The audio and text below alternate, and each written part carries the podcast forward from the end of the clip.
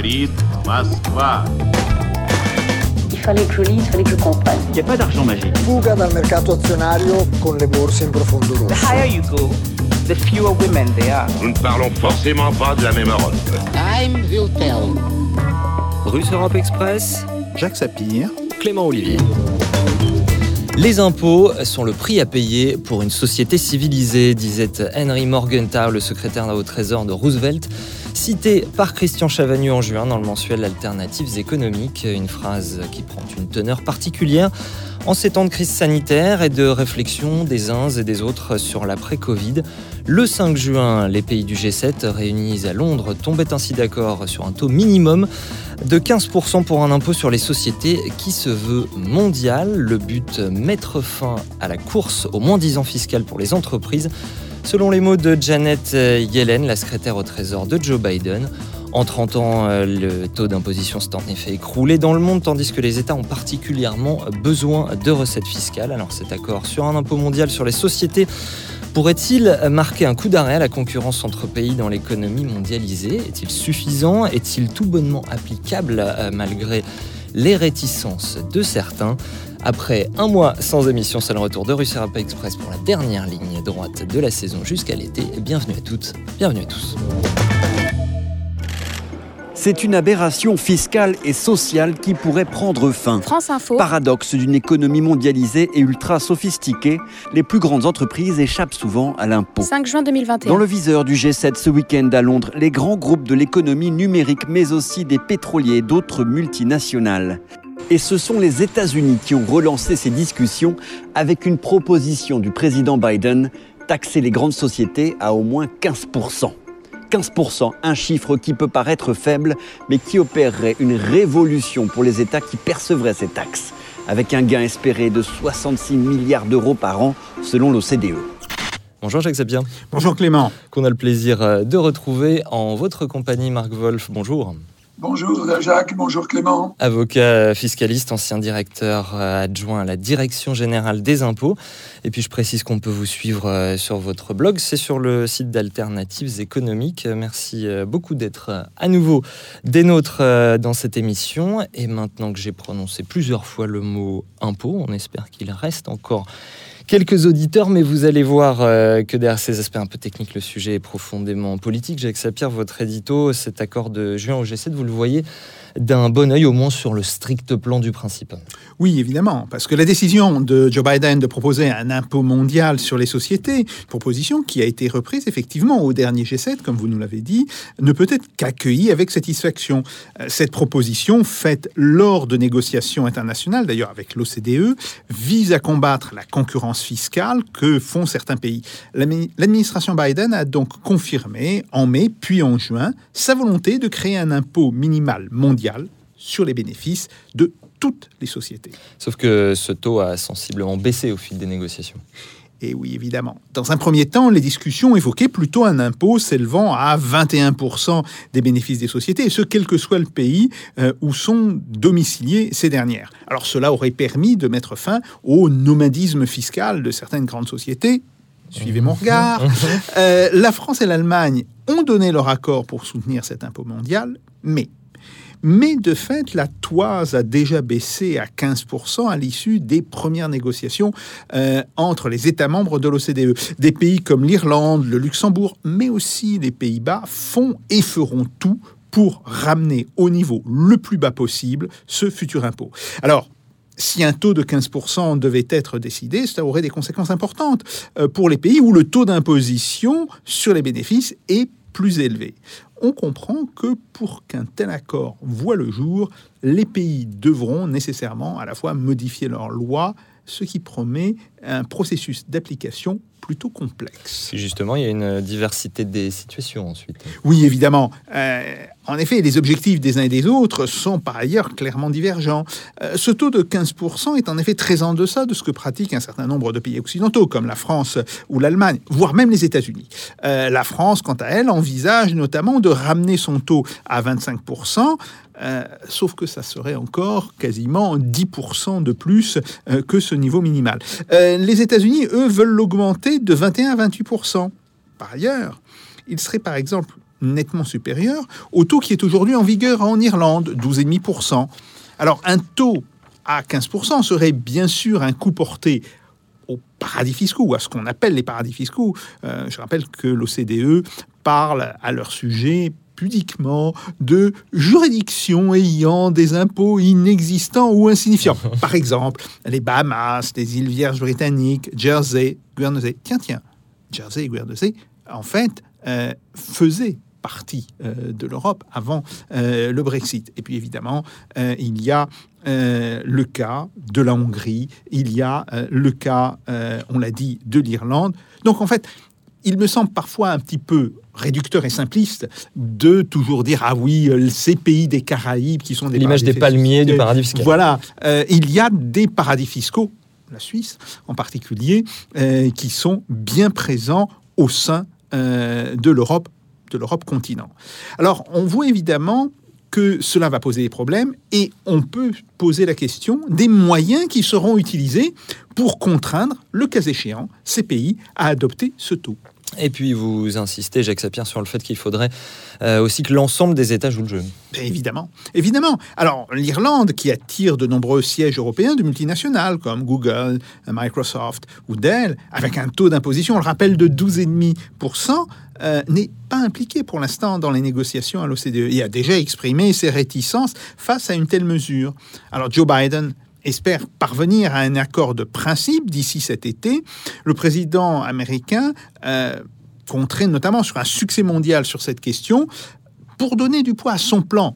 Et cette fois-ci, on parle du plan aux États-Unis, visant à augmenter le taux d'imposition des sociétés euh, à 28% contre 21%. Et on sait que c'est justement l'objet d'une négociation au Congrès américain euh, qui est euh, extrêmement serrée entre démocrates et républicains. Or, euh, l'accroissement de ce taux euh, semble nécessaire si on veut trouver des moyens de financement du grand plan d'infrastructure qui est lui aussi en discussion au Congrès.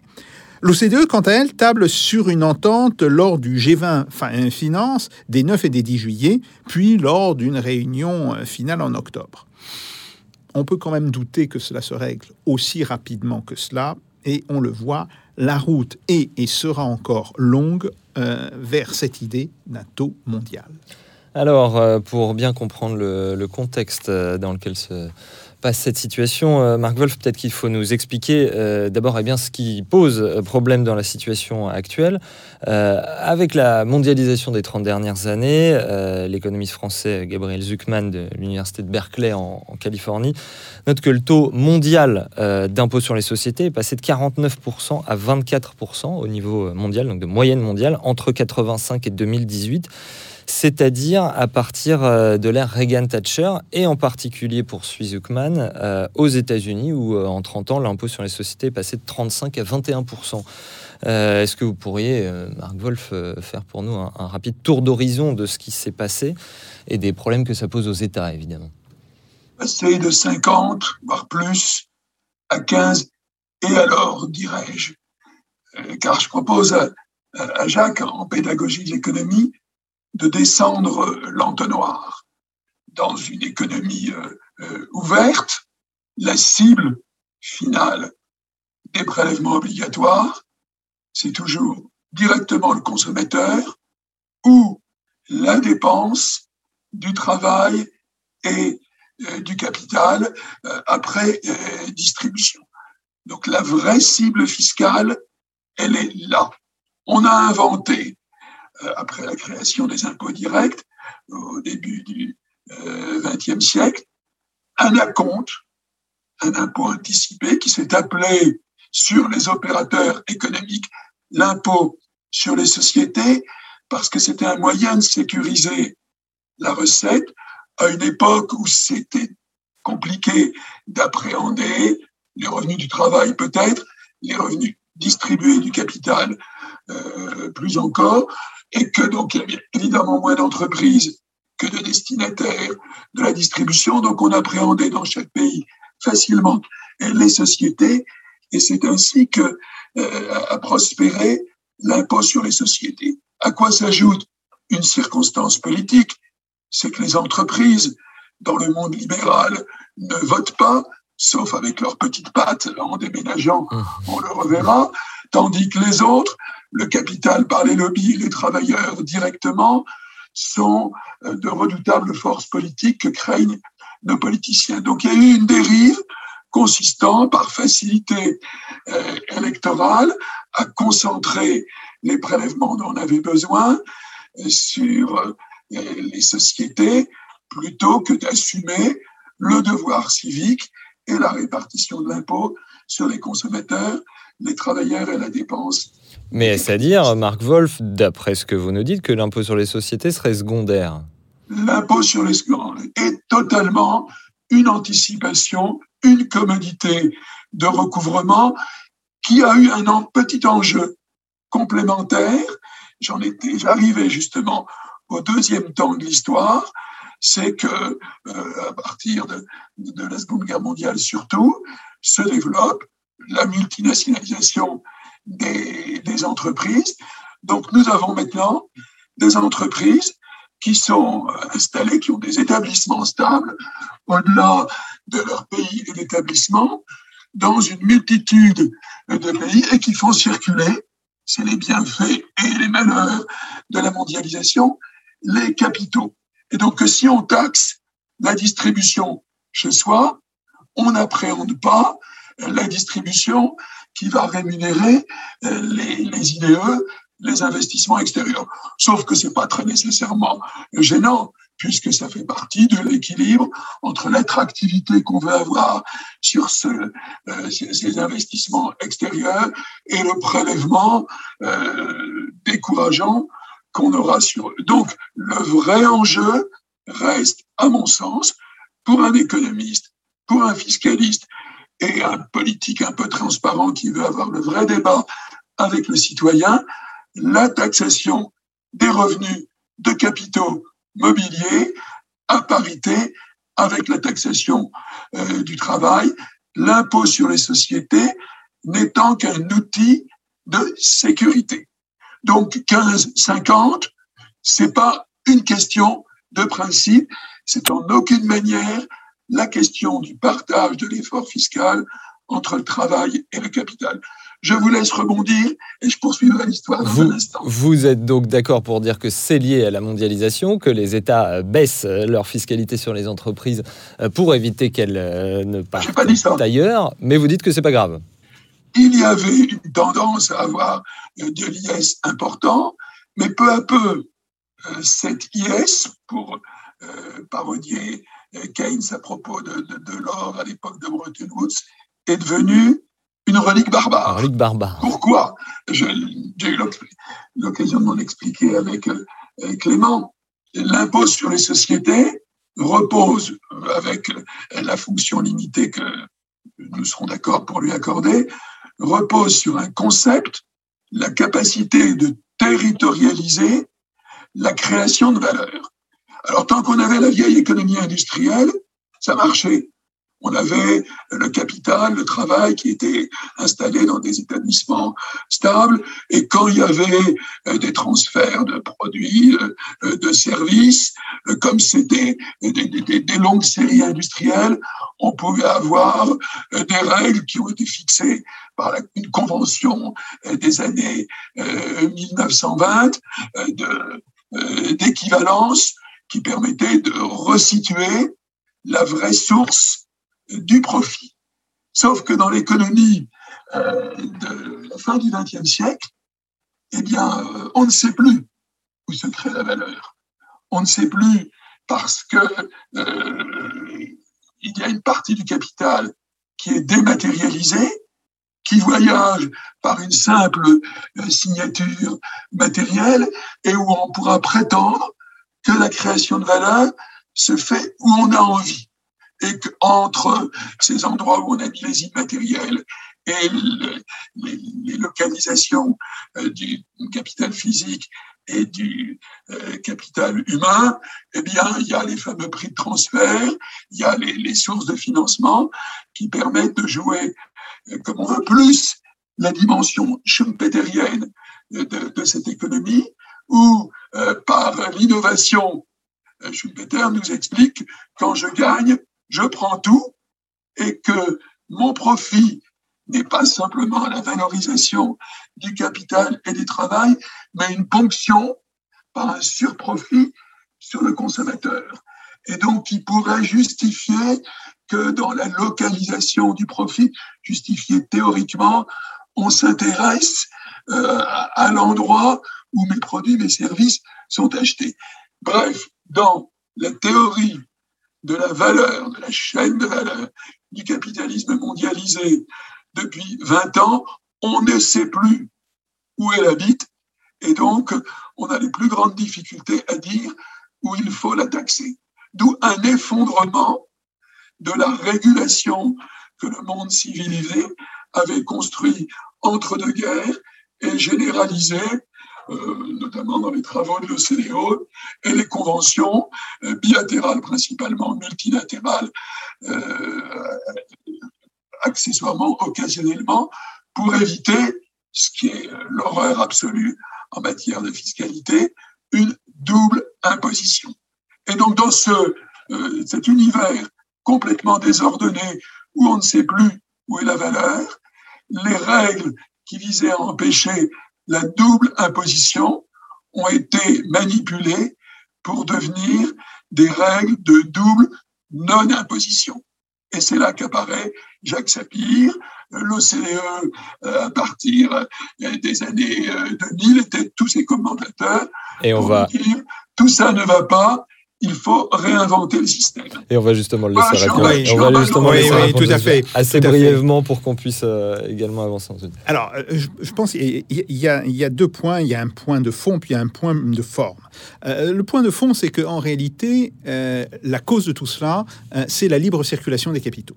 Or, cette libre circulation des capitaux, elle ne va pas de soi, elle n'est jamais allée de soi. Et en réalité, nous avons vécu pendant de très nombreuses années dans des systèmes où les capitaux étaient extrêmement euh, contrôlés. Je rappelle par exemple qu'en France, euh, dans les années 70, il y avait un système d'encadrement euh, des mouvements des capitaux, il y avait l'autorisation préalable, bien, et ce système a quand même cet énorme avantage d'obliger une entreprise qui veut, parce que le, marché français euh, l'intéresse, ou le marché allemand l'intéresse, qui veut se développer sur la France ou sur l'Allemagne, cela l'oblige à créer une filiale de droit français ou de droit allemand et à aller s'installer et donc à payer nécessairement ses impôts, les impôts sont réalisés sur la base euh, des profits qui ont été euh, engendrés par cette activité de production en France ou en Allemagne. Pour reprendre votre mot de nomadisme de tout à l'heure, là, ça les sédentarise. Tout à fait, tout à fait. Auprès et donc, du fisc y compris. Tout à fait. Et ça, euh, c'est quelque chose d'extrêmement important.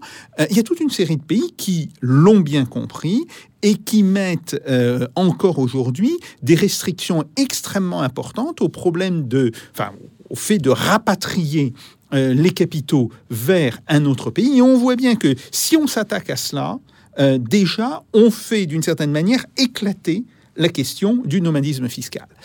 Après, il y a une question de forme. Je suis entièrement d'accord que un impôt sur les sociétés, c'est un acompte par rapport à l'impôt sur les revenus.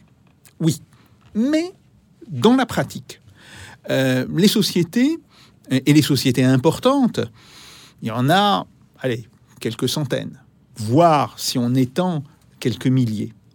Si on regarde l'ensemble des actionnaires et des propriétaires, on est sur des centaines de milliers euh, de gens. Et donc, là, euh, les capacités à tourner la loi, les capacités à ruser avec la loi sont évidemment bien plus restreintes quand on regarde une centaine voire un millier d'entités, que quand on considère euh, des personnes physiques qui sont évidemment euh, beaucoup plus nombreuses. C'est ce qui justifie d'une certaine manière, un, impôt sur les sociétés euh, qui soit réel, qui soit pas simplement symbolique, qui soit important, parce que ça donne aux administrations fiscales une bien meilleure garantie, d'une certaine manière, de saisir des choses que, bien sûr, elles pourraient saisir autrement dans un monde parfait, mais comme nous savons que nous ne sommes pas euh, dans un monde parfait, eh bien, il vaut mieux tenir que courir.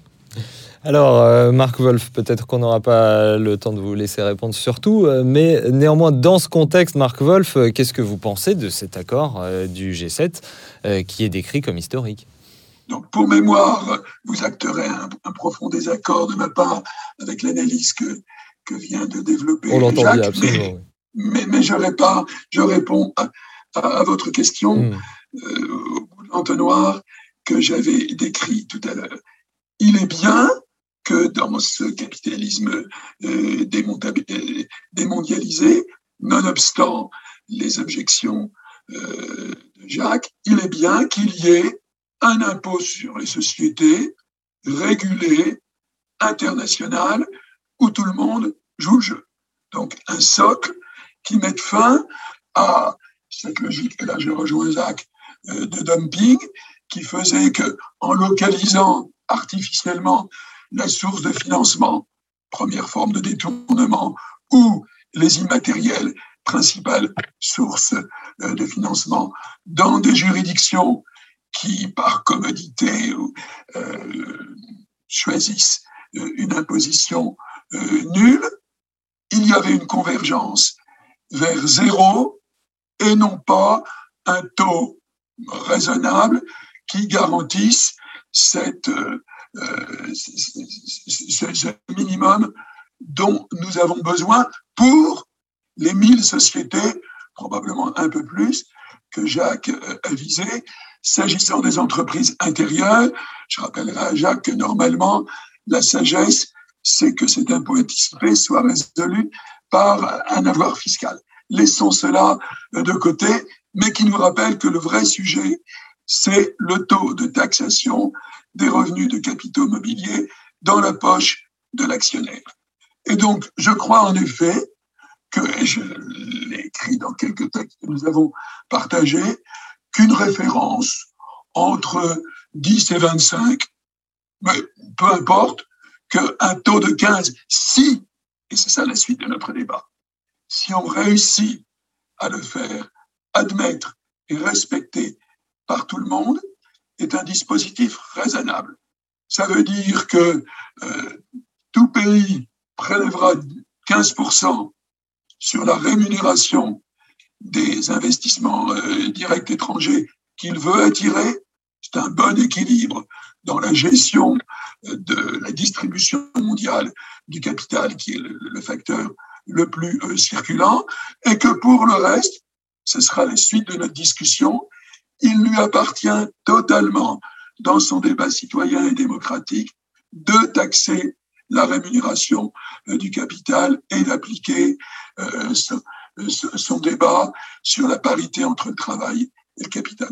Donc 15%, si on le fait respecter, et n'oublions pas que dans ce dont nous parlons, ce n'est que le second pilier, à mon sens, le plus important euh, du projet BEPS. Il y en a un premier sur lequel... Alors oui, oui, allez, euh, allez, peut-être- allez-y, expliquez-nous ce qu'il y a. Il y a effectivement deux piliers. Celui dont on parle le plus, c'est le deuxième dont on vient de parler. Et le premier pilier euh, consisterait à euh, prélever un pourcentage des bénéfices dégagés par les multinationales et à répartir la recette entre les différents pays en fonction du chiffre d'affaires. Marc Wolf, Voilà, donc le premier, ça. le premier pilier, c'est à mon sens une réponse médiatique et de scénarisation à la problématique schumpeterienne. Si on admet, ce qui ne me paraît pas acquis, qu'une partie de la source d'un surprofit est dans le pays d'achat, il pourrait être intellectuellement raisonnable de déterminer d'abord un profit de base,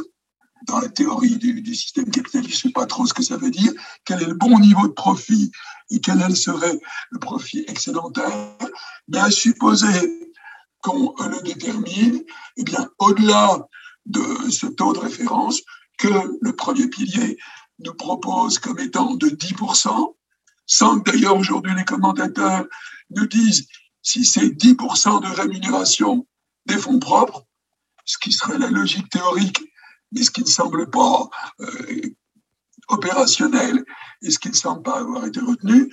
Du coup, on est plutôt sur un 10% de taux de marge, ce qui n'a aucun sens, parce que le sont les secteurs d'activité si vous êtes sur la grande distribution ou sur des produits à haute valeur ajoutée, la marge sectorielle est fondamentalement différente. Donc le premier pilier nous dit, pour satisfaire toute la mise en scène des taxes GAFA, etc., que quand il y aura un profit reconnu de plus de 10% euh, de ce qu'on vient de dire, eh bien, l'excédent sera partagé selon une clé qui reste à négocier, mais avec une part négligeable, euh, une part négligeable ou pas, vers le pays d'achat, ce qui n'est rien d'autre, ça fera plaisir à Jacques, qu'un retour au mercantilisme du XVIIIe siècle, du XVIIe siècle, c'est-à-dire un pur droit de douane, notamment sur les prestations de services. Donc, on a mis ça pour faire plaisir aux, médias et aux naïfs. Je ne crois pas que ces vocation à fonctionner euh, réellement. Les recettes identifiées à ce titre resteront marginales. Le vrai sujet, c'est celui par lequel Jacques est tout à l'heure entré en mêlée, qui est effectivement cette garantie, si on réussit à la faire fonctionner, que ce taux minimum le 15% euh, qu'on devrait pouvoir obtenir du Congrès américain parce que tous les autres chiffres sont étrangers à la majorité que, que, Biden pourra euh, réunir euh, au Sénat. Donc ce 15%, s'il est effectif, sera une bonne avancée dans la reconstitution d'un monde civilisé, dans la régulation du capital et de sa taxation.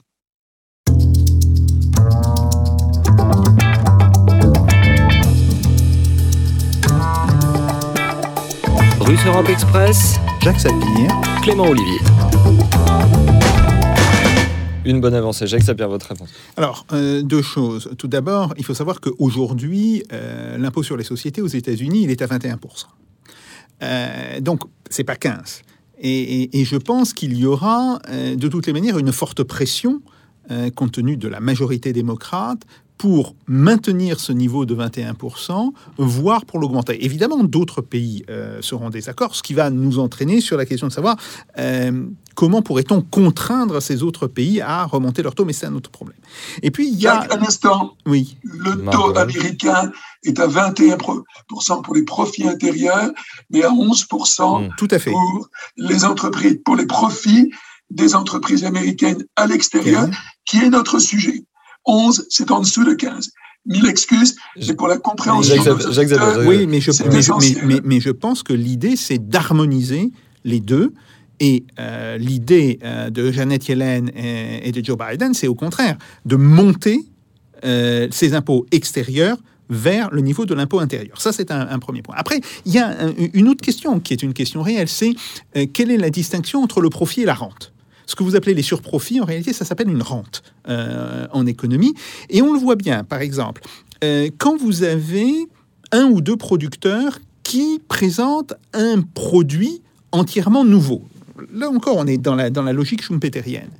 Ils réalisent un profit théorique normal, mais ils réalisent aussi une rente parce qu'ils sont les seuls euh, à le produire. Et euh, c'est euh, l'attrait de cette rente qui est censé provoquer l'introduction de nouveaux acteurs sur ce marché qui vont amener à la concurrence de plus en plus grande. Ça, c'est de la théorie. Ça ne fonctionne pas réellement comme cela, parce qu'on sait très bien que quand une ou deux entreprises ont pris une avance suffisante, elles ont si on est uniquement face à un marché, si on n'est pas face à des règlements étatiques, elles ont les moyens d'étouffer euh, d'autres euh, d'autres entrants, mais en tout cas, c'est ça la théorie. Et donc, se pose la question de savoir comment pourrait-on déterminer ce niveau de profit normal. Alors, une, manière assez simple qui serait de dire, bah, regardons les marchés qui sont des marchés beaucoup plus concurrentiels, regardons quel est le taux de profit sur ces marchés concurrentiels, déduisons à partir de ce taux de profit un taux de profit normal et considérons que tout ce qui serait au-dessus de ce taux de profit constituerait une rente. Et je rappelle que cette rente peut être logiquement entièrement capturée par l'État. C'est par exemple le cas euh, dans la rente de matières premières, où aujourd'hui il est bien admis que cette rente de matières premières, autrement dit ce qui, euh, est au-dessus du profit normal euh, d'entreprises produisant des matières premières, a vocation, alors je ne dis pas que ça se fasse partout, mais a vocation à être entièrement capturée par l'État. C'est bien là que c'est profondément politique. On touche à la répartition des On- richesses. on est- absolument. Et aux- quelles inégalités on peut tolérer. Tout à fait. Toutes Et ce ne sont pas simplement la question des égalités internes. Il faut savoir qu'il s'agit là aussi du rapport entre les nations. Parce que euh, certaines nations sont plus riches que d'autres. Je ne vais pas réécrire la, la richesse des nations. Mmh, mmh. Euh, mais on sait aussi que si elles sont plus riches que d'autres, c'est soit parce qu'elles bénéficiaient euh, d'une certaine manière d'une historicité et du fait qu'elles avaient un appareil productif qui était plus avancé et qui leur permet toujours d'innover plus, soit pour d'autres raisons, qui peuvent être des raisons, elles, entièrement politiques. Euh, on sait très bien que dans l'histoire, euh, toute une série d'économies se sont ouverts euh, des marchés extérieurs à coups de canon. Euh, je ne vais pas m'étendre beaucoup là-dessus, mais rappelons que c'est ainsi que les États-Unis se sont ouverts le marché japonais euh, en 1860, que c'est ainsi euh, que la Grande-Bretagne a imposé le trafic de l'opium à la Chine. Bref, donc ça veut dire qu'à un moment donné, cette capture de la rente est une question qui est éminemment politique et qui renvoie à la survie de certains États.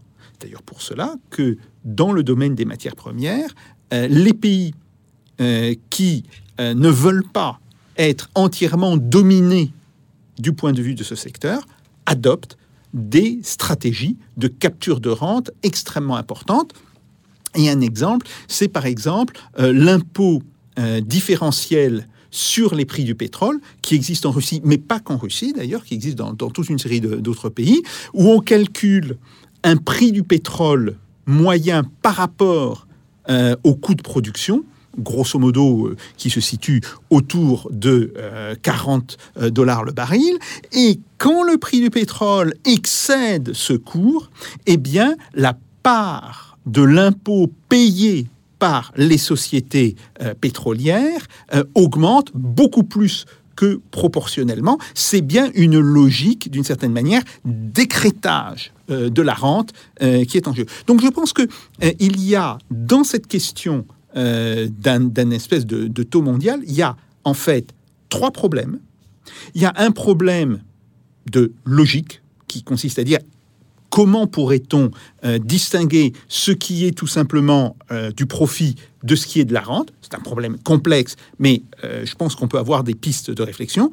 Il y a un problème, je dirais, matériel, qui consiste à dire, bah oui, bien sûr, l'impôt sur les sociétés n'est qu'une, n'est qu'un acompte, mais compte tenu des difficultés qu'il peut y avoir à prélever un impôt sur le revenu, eh bien peut-être faut-il euh, augmenter la part de cet acompte par rapport à l'impôt sur le revenu. Et puis il y a un troisième problème qui est la question de savoir si on est en, présence d'une rente et si cette rente est importante, eh bien il peut être, je dirais, euh, de l'intérêt supérieur des États de capturer la plus grosse partie de cette rente. Alors, messieurs, une fois de plus, on n'aura pas le temps de faire euh, ce mm, débat jusqu'au bout et on va acter un nouveau désaccord. Mais ce que je voudrais surtout voir avec vous, Marc Wolf, c'est que dans le contexte actuel, et pour revenir à cet accord du G7, dans le contexte actuel de concurrence fiscale euh, mondialisée, est-ce qu'il est tout bonnement possible de convaincre ou de contraindre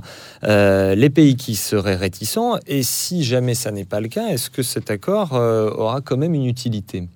Donc, je laisse de côté notre désaccord euh, qui repose aussi sur certaines convergences concernant le pilier 1 et la problématique de la rente. Je ne crois pas qu'on puisse traiter la rente foncière comme on peut traiter la rente schumpeterienne. C'est deux problématiques euh, distinctes. On prend rendez-vous une autre fois pour discuter. Avec plaisir, et, et espérons-le en studio, cher Marc. Ouais, absolument. Et revenons donc, concentrons-nous sur le point d'entrée de Jacques tout à l'heure. Qu'est-ce qu'il a appelé le profit normal Et j'ai dit combien c'était difficile à, déterminer. Et donc, ce problème de la taxation minimale. Donc j'ai dit que c'était une belle avancée. Je crois que nous sommes en consensus sur ce point. Est-ce que ça va marcher? Il y a deux sujets, deux difficultés. Il y a d'une part les paradis, donc ceux où on localise actuellement les immatériels, dont Jacques doit convenir que même quand il y a des barrières à la circulation des capitaux, on aura de la difficulté à les empêcher euh, de, de bouger, de même que les sources de financement. Ça, c'est pour notre débat euh, de tout à l'heure. Donc, essentiellement, les Bermudes, Singapour, etc. Et puis, il pensait aussi aux ennemis de l'intérieur, si je puis dire, c'est-à-dire nos paradis notamment alors le Delaware euh, aux États-Unis, où euh, nos amis euh, irlandais peu, mais dans la réalité néerlandais et, et luxembourgeois beaucoup à l'intérieur. C'est deux questions techniques différentes. S'agissant des, des paradis où il y a une taxation zéro. D'abord, s'il y avait une volonté politique, comme ils n'ont aucune réalité économique, on aurait pu déjà, depuis longtemps, mettre fin, et au moins nous serons d'accord là-dessus, à tout échange, toute circulation de capitaux aux gens qui se mettent hors la loi mondiale. Mais on ne l'a pas voulu. On y arrive peut-être avec l'accord du G20 euh, de, euh, de, juillet prochain. Point d'interrogation. Encore euh, sera-t-on traité Singapour? Je, je m'interroge quand bien même il ne voudrait pas être dans le cadre inclusif de l'OCDE, qui normalement se fait à, l'unanimité, la nouvelle règle de territorialité que va euh, introduire le second pilier autorisera le pays d'établissement à dire vous avez une partie de vos profits ça implique qu'on les connaisse, etc. Ce sera une autre discussion d'échange euh, pays par pays euh, sur les données de, de, sources euh, du profit. Vous avez une partie de votre activité déclarée, reconnue par vous dans les Caraïbes. Comme elle n'est pas taxée, eh bien, je récupère la taxation correspondante, ce qui intellectuellement devrait neutraliser cette source de fraude, pardon, je dis une grosse bêtise, cette source d'évitement et de déplacement euh, du profit, idem pour nos amis irlandais. Il reste, donc ça, ça doit pouvoir marcher, s'il y a une volonté de faire. Ce qui nous renvoie à la cinquième colonne, à l'intérieur. Si, en particulier, dans l'Union, à 27, un État membre, j'en ai nommé, continue euh, implicitement à faire une sorte de, euh, passer de message en disant venez chez moi les Renault, Air France KLM et, et tous autres, Kering, je parle d'entreprise française, installez votre siège. Officiellement, je respecterai le cadre euh, inclusif et l'accord OCDE mais discrètement, on fera une pression modérée, voire inexistante, par quelques rulings euh, plus ou moins clandestins, pour ne pas vous forcer à appliquer ce taux minimum dans les endroits où vous continuerez à avoir la localisation d'une partie de Alors oui, dans ce cas-là, Marc Wolf, que, que doit faire l'Union? le, le système risque d'être vicié à l'intérieur. Et on tombe à ce moment-là sur une autre solution qui est toujours une affaire de volonté politique, comme ce que je disais tout à l'heure sur la taxation des, des, des, revenus distribués, où j'ai un désaccord radical avec Jacques mmh. sur les moyens que nous avons aujourd'hui de les taxer euh, effectivement grâce, ruse de l'histoire, à FATCA, qui nous permet aujourd'hui de connaître beaucoup plus précisément les revenus distribués que euh, les revenus créés. C'était une parenthèse, mais elle est essentielle dans notre raisonnement. Eh bien, c'est d'appliquer le précédent, on n'avait pas la base juridique jusqu'à présent, de dire qu'une entreprise dans un de ces pays, un siège dans un de ces pays qui sur la base de CBCR, cet échange de données, n'appliquerait pas loyalement les règles de l'OCDE, constitue une aide d'État. Donc on n'est plus sur euh, l'unanimité euh, de l'article 113 ou 114 du traité, mais sur le bon fonctionnement du marché intérieur. Et si on l'a écrit encore plus clairement dans les règles euh, européennes, ce qui n'est pas difficile à faire, cette fois-ci, la CJUE, en prolongement de, de la Commission et des plaintes des États, ramènera à la raison et à la loi commune ceux qui seraient tentés par ce qu'on appelle, euh, entre fiscalistes, des pratiques dommageables. Donc, l'accord euh, de euh, l'OCDE potentiel crée une possibilité, une opportunité raisonnable de mettre fin à un dumping fou qui, où il ne reste plus rien et de faire réellement respecter euh, ce taux minimal de régulation intelligente du capitalisme mondialisé qui renverra, c'est mon rabâchage d'aujourd'hui, chaque État a sa responsabilité vis-à-vis de ses propres détenteurs de capitaux. Donc la volonté politique plus le CDE, ça peut marcher. Et ce que vous proposez, Marc Wolf, se fait euh, dans le cadre euh, européen tel qu'il existe euh, actuellement? C'est justement là-dessus que j'aimerais entendre ah Jacques bah, Le traité le permet parfaitement. Oui, c'est vrai. un, mot de conclusion, Jacques Sapien. C'est tout à fait vrai. Dans les, dans les formes, le, le, traité le permet parfaitement. Maintenant, il faut quand même savoir que les décisions de la CJUE, les, les pénalités qui sont encourues euh, reste quand même relativement faible. Et euh, là, on peut se poser effectivement euh, toute la question de la volonté politique. Vous avez tout à fait raison de dire c'est.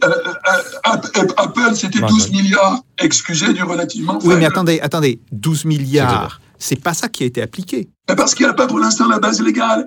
Grâce à l'OCDE, nous avons désormais la base légale. Euh, simplement, euh, cette base légale ne va pas concerner euh, ces 12 milliards. Et, c'est ça, si vous voulez, qui, est, qui, me, qui me semble aussi assez important. Par ailleurs, on voit très bien que les États-Unis avaient menacé du temps de Donald Trump de prendre des mesures de rétorsion si cet impôt était réellement appliqué. Donc, il y a là véritablement un problème euh, de conflit entre les États. Euh, il ne faut pas être, je dirais, dans le euh, dans l'ignorance ou dans, ou dans la négation de l'importance de ce conflit. Et c'est bien pour cela que je dis, la question essentielle, c'est bien la question de la volonté politique.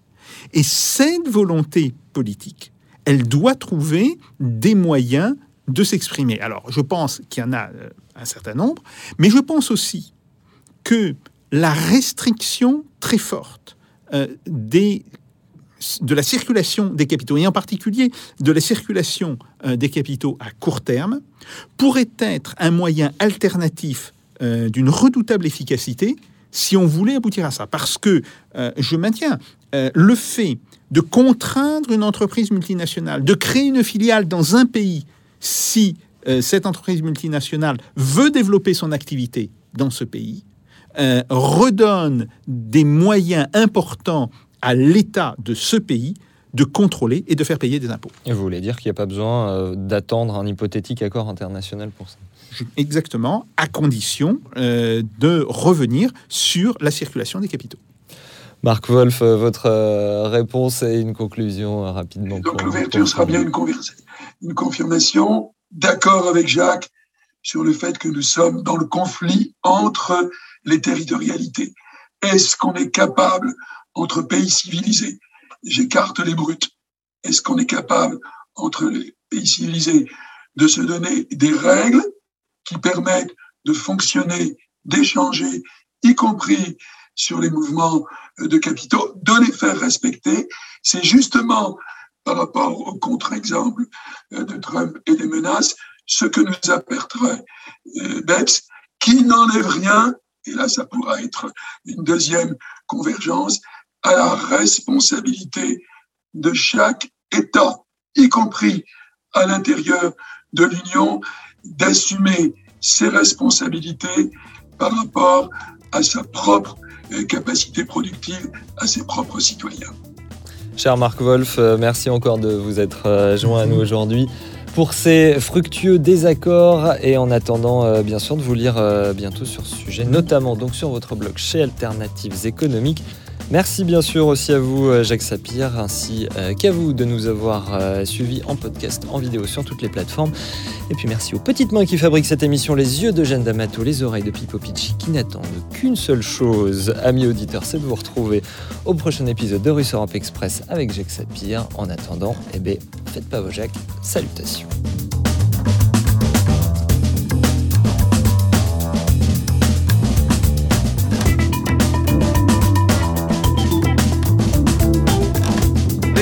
Method.